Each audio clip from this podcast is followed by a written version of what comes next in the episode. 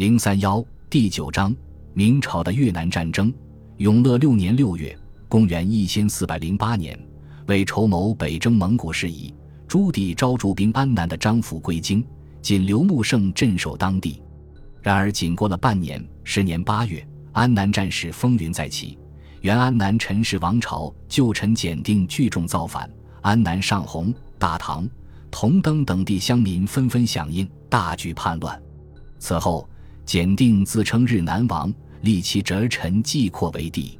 朱棣闻讯大怒，先怒杀叛军派到南京的使臣，继而大举增兵，调云南、贵州、四川三省精兵四万人。由西平侯穆圣率领征剿，另派兵部尚书刘俊赴安南池诏书招抚，企图剿抚并用。是年十二月，穆圣率军与陈简定在安南生决江（今越南丰营县）决战，因轻敌冒进，被简定率重兵合围。激战之下，全军覆没。明朝的交趾指挥使吕毅派往安南招募的兵部尚书刘俊，皆在此战中阵亡。安南建省仅一年有余，局面却迅速糜烂。究原因，祸根其实早在朱棣决定设交趾郡的时候就种下了。恰如杨士奇当时建祖时所说：“陈氏虽无能，却颇得民望，其民多怀之。其骤行费力，恐致安南士兵皆怨，钻营之徒是起，后患无穷也。”此言不虚。陈氏王朝虽然暗弱无能。但越南百姓对其感情深厚。明君平胡家父子的时候，正是打着助陈氏复国的旗号，方得到越南百姓的群起响应。结果却是改安南为交趾，强行建省，可谓自食其言。兵连祸结也就不奇怪。而叛乱的检定是原安南陈氏国王的宗亲，跟三国里的刘皇叔差不多，打着陈氏的旗号，自然引得安南诸多百姓纷纷归附。大乱之下，朱棣再次启用张辅。永乐七年（公元一千四百零九年）二月，朱棣令张辅督师，发二十万大军南下，使朱棣意在北伐蒙古，因此命张辅此战必须速胜。张辅却不急于进兵，到安南后，先是安抚当地因战乱逃亡的流民，严惩当地贪暴害民的明朝官吏，继续攻心，直到局面稍稍稳定。才于三月南下慈连州，直捣叛军老巢咸子关，用火攻之计焚烧叛军战船六百艘。至十一月，已平定大部叛乱地区。十一月中，张辅与叛军发动了神头海之战。他令部将朱荣、蔡福率骑兵从陆地包抄，自率水师强攻，水陆并进，斩杀叛军四万多人，并成功俘虏叛军头领简定。至次年一月，张辅已尽数削平各路叛军，唯独简定所立的直皇帝陈继扩，带兵退守安南义安，苟延残喘，眼看朝不保夕。就在这时，转机出现了。北方朱棣派修复北征蒙古，全军覆没。盛怒之下的朱棣调五十万大军北伐，并命令张辅火速北上。安南平叛的任务只得重新留给之前兵败的穆圣等人。果然，张辅前脚刚走，陈继扩后脚就发动反攻，大败穆圣。安南叛乱平而复返，再成乱局。永乐八年二月，朱棣北伐蒙古大胜，在成吉思汗的家乡沃南河大破蒙古鞑靼可汗本雅失里，得胜还朝时，趁朱棣心情好，陈继扩再派使者请求册封。这次的使者极尽拍马能事，引得朱棣龙颜大悦。封陈继扩为交趾部正使，一心想求封王的陈继扩大为不满，变本加厉，扩大叛乱。镇守安南的穆圣无能，无力与之交锋，只能收缩防线，勉强自保。盛怒之下，朱棣于三月再派张辅下安南。张辅到任后，急出重手，先斩了此前作战不利的都督黄忠，多邦之战率先冲锋的敢死队队长，激得军心大振。继而于八月在战神投海，在没有大型战舰的情况下，组成小船突击队，大破安南叛军水师，缴获敌船四百艘，攻克陈继扩老巢义安。永乐十一年十二月，张辅与穆圣合军，同陈继阔在今天越南老挝交界的爱子江决战。陈继阔动用战象八千头冲击明军，张辅多谋，命令明军神箭手瞄准，一使射向卢，二使射向鼻，结果群象大乱，反而仓皇回逃，冲垮安南军阵，陈继阔全军覆没。经撒网搜捕，终于永乐十二年一月，在老挝蒙侧将其全家活捉。至此，持续数年的安南检定之乱彻底平定。成功平乱后，张辅押解陈继扩全家归京。朱棣命袁交趾副指挥使李冰接替张辅督师安南。张辅之所以屡次平乱后即被调回，在于此时朱棣的主要精力还是放在北征蒙古上。安南之事，他只想尽快解决，莫要给北征拖后腿。永乐十四年（公元一四一六年）后。明朝廷把迁都北京提到了日程上，除大力营造北京皇城、疏通京杭大运河外，各精锐部队也陆续北移。对于最南方的安南，一发鞭长莫及。此时在安南，朱棣又用人不当，派亲信太监马齐镇守，敲诈地方贪墨成性的马齐，闹得安南百姓怨声载道。张辅北归后，安南各地小规模的反抗始终未停过。接替张辅的李斌，人品还算好，但懦弱无能；守土还算尽职，但未有张辅之才。永乐十六年一月，安南清华府土官巡检黎利召集各部在蓝山会盟，再次举起了反抗明王朝的大旗。这就是越南历史书上至今大为宣讲的蓝山会盟。关于黎利，中越两国史料评价各有不同。明朝的史料称他是逆贼。越南的史料称他是民族英雄，但两国史料都承认一个事实：他是安南历次叛乱的所有领袖里最有才能、也最得民心、人品也最好的人。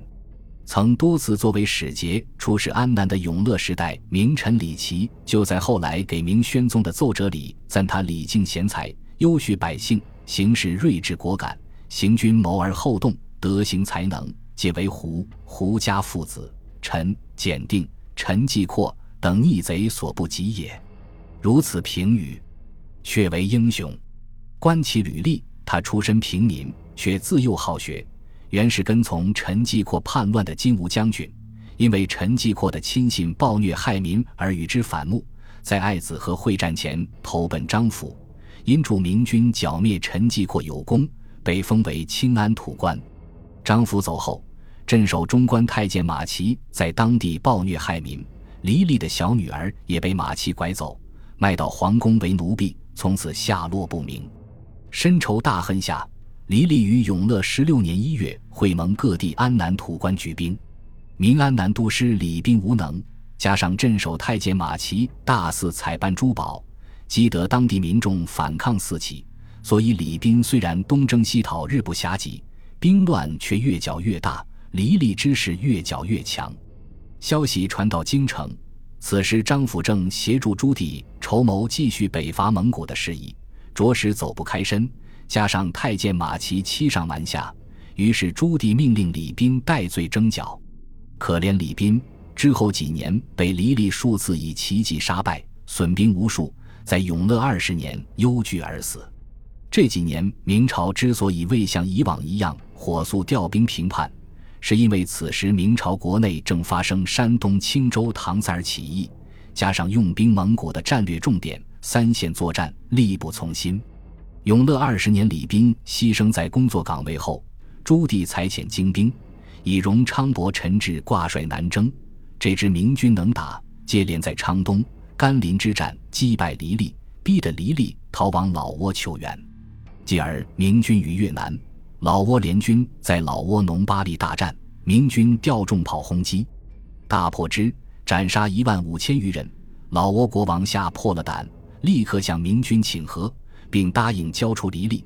谁知黎利抢先一步逃走，躲入越南俄勒山区中，其残部化整为零，开辟抗明根据地，联合当地山民同明军打起了游击。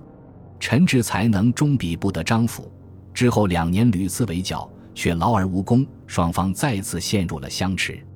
永乐二十二年，朱棣病逝，即位的明仁宗朱高炽意图和平解决，派人册封黎利为清化知府，黎利拒不从命，而安南辖区的乡民也纷纷起事响应黎利。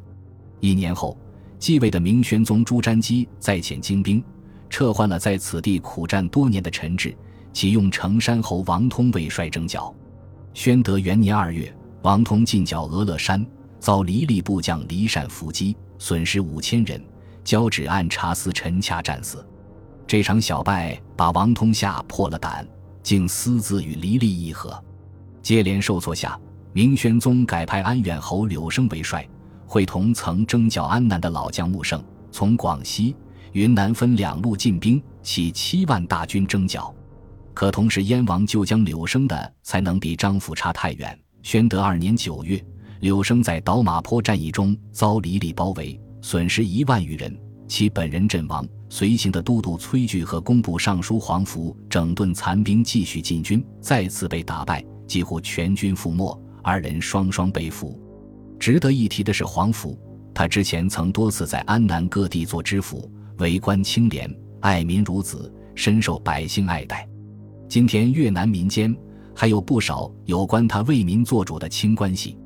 这次明宣宗派他重回安南，也是为了攻心，谁知事与愿违。被俘后的黄福受到黎利的优礼，黎利亲自请他上座，并叩拜说：“倘大明官员都如阁下，我又怎能会反？”此外，对于被俘的明军官兵以及明朝百姓家属，黎利也下令优待，伤者施药救治，死者殓尸厚葬，有愿归国者更发放路费，礼送出境。曾有其亲兵擅掠明朝官民，黎利闻讯大怒，斩亲兵八人，并训道。你等此种作为，与天朝、明朝、燕关何异？大明公公成了越南军民的反面典型，足见马齐对安南祸害之深。种种善举下，明军攻心不成，反倒被攻心。驻安南各地明军士卒逃亡者十之四五。而受命从云南进兵的穆胜，得知柳生败讯，竟不战而逃。先前同黎利私自讲和的王通。此时连战连败，仅存两万残兵，连同数万明军家属百姓，被黎利重兵围困在东都（今越南河内）。至此，安南之局已然不可收拾。百般无奈下，明王朝只好旧话重提。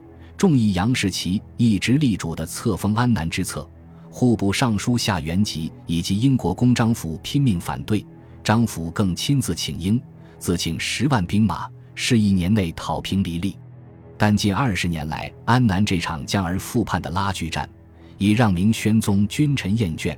大学士杨荣的话更一针见血：国家之安危所系，在北不在南，终让明宣宗下了弃安南的决心。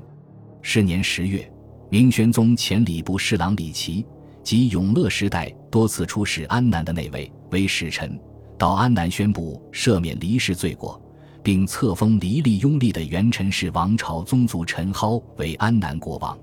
在此之前，北为东都的王通以私自和黎利议和，得到不再进犯的允诺后，黎利将北为安南的两万明军尽数放回。之后，明宣宗正式弃安南，废明朝设在安南的三司，明朝驻安南各级文武官员、各镇军队以及百姓家属总计八万三千人尽数撤回。